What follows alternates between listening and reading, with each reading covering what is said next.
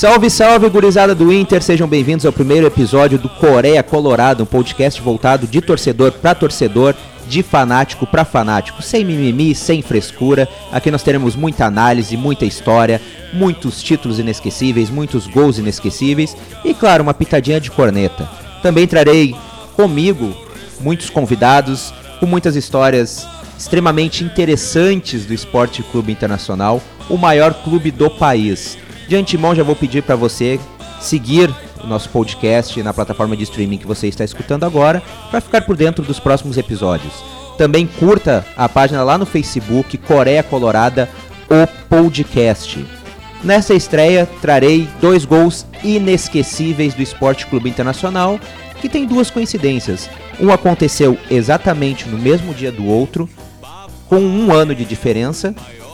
Os dois aconteceram em mata-mata e os dois tiveram a participação do reserva mais titular da história do Esporte Clube Internacional, Andrezinho.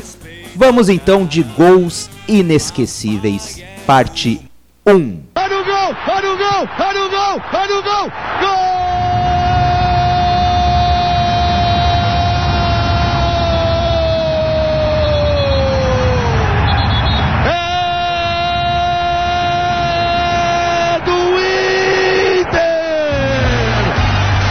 20 de maio de 2009, Internacional versus Flamengo pelas quartas de final da Copa do Brasil. Jogo inesquecível. Inter tentando um título nacional que não consegue desde 1992, que também foi uma Copa do Brasil. O Inter nesse jogo começou vencendo com gol de Tyson, porém viu sua classificação em risco aos 29 minutos da etapa final, quando Emerson Sheik empatou o jogo para o Flamengo. A igualdade de 1 a 1 dava vantagem ao time carioca, pois a primeira partida no Maracanã terminou 0 a 0. Porém, aos 42 minutos da segunda etapa, o meio-campista Gleidson, que havia saído do banco, sofreu uma falta em frente à área flamenguista. Estádio inteiro em pé e toda a esperança da torcida colorada nos pés do reserva mais titular da história do Esporte Clube Internacional, o Deus Negro, o grande ébano, o Andrezico, Andrezinho, que havia entrado no lugar do volante Sandro, tomou distância, foi pra bola e. Alessandro, autorizado, deixou pro Andrezinho, veio pra bola, tirou gol! Gol!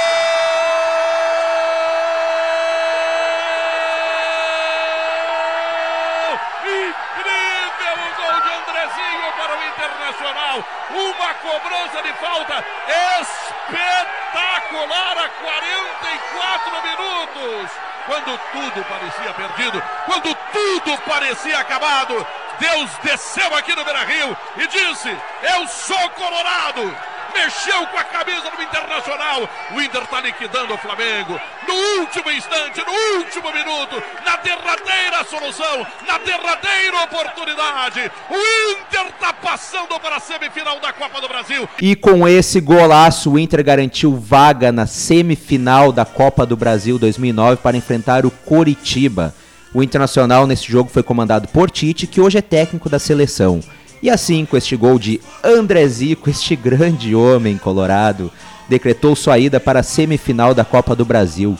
O Internacional foi a campo com Lauro, Danilo Silva, Índio, Álvaro e Kleber, Sandro, que depois deu lugar para Andrezinho, Guinhazu, Rosinei, que deu lugar para Gleidson, que sofreu a falta, D'Alessandro, Tyson e Nilmar. O Internacional nesse, nesse time aí era uma Ferrari do meio campo para frente e um Fusquinha do meio campo para trás. Só tinha de grande jogador do meio campo para trás, Índio e Kleber, né?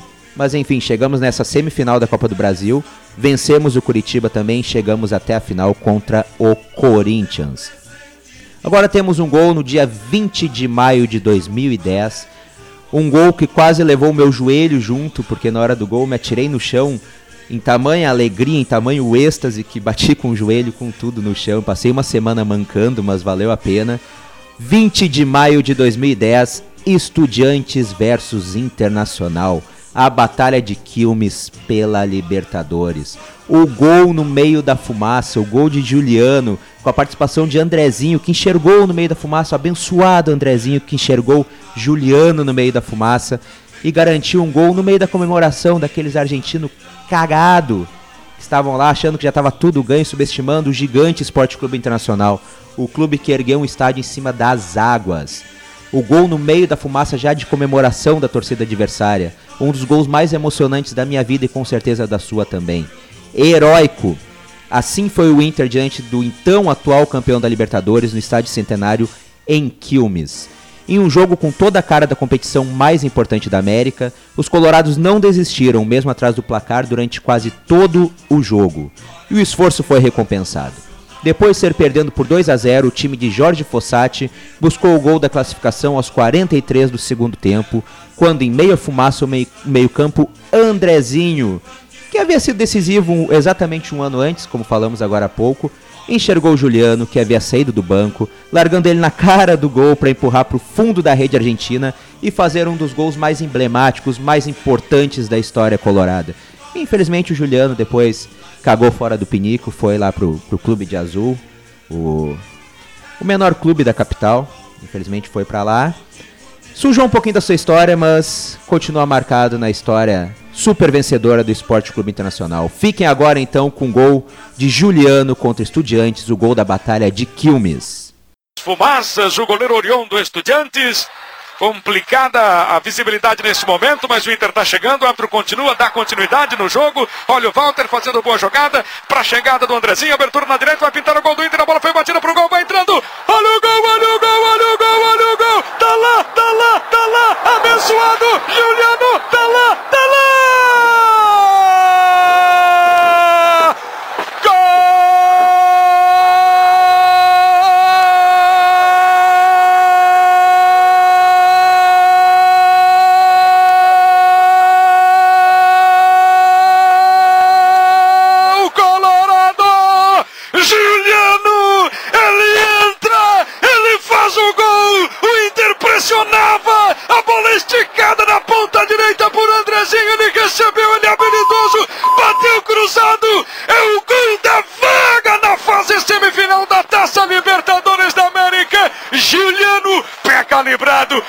abençoado, ele é craque, aos 43 e meio é gol colorado, é gol do Inter da fase semifinal da Taça Libertadores da América. Cala-se o torcedor, cala-se a hinchada de Estudiantes, el maestro é colorado, cala-se o Estudiantes e é gol do Internacional, é o gol da semifinal aí, Campelo! É o Inter Copeiro do Rio Grande, joguem sinalizadores, é a sinalização da classificação. Façam fumaça, é a fumaça vermelha da paz e da classificação. Jogada genial, Andrezinho meteu, Juliano dentro da área, o goleiro saiu, ele com qualidade, o garoto talentoso e frio meteu no cantinho. Juliano é o pai do gol, é o intercopeiro do Rio Grande, Maurício. Com este gol, o Inter seguiu para a semifinal da Libertadores 2010 onde enfrentou o São Paulo com direito a gol de calcanhar do Alexandro e seguiu rumo ao bicampeonato, o bi da América.